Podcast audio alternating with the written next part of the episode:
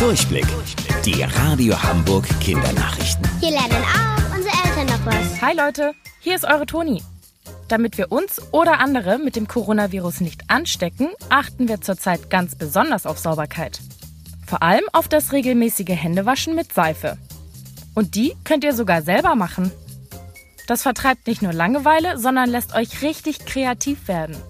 Ganz egal welche Form, Farbe oder wonach es duften soll. Ihr entscheidet. Macht am besten gleich ein bisschen mehr Seife. Das ist nämlich auch ein tolles selbstgemachtes Geschenk.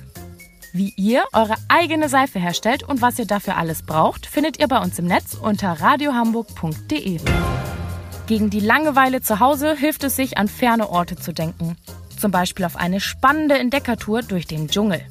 Oder ganz entspannt an einen Strand mit vielen Palmen. Aber wie kommt der Sand eigentlich an den Strand?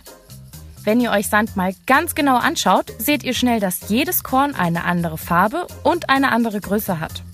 Das liegt daran, dass die mal Teil eines riesigen Felsbrockens an der Küste waren.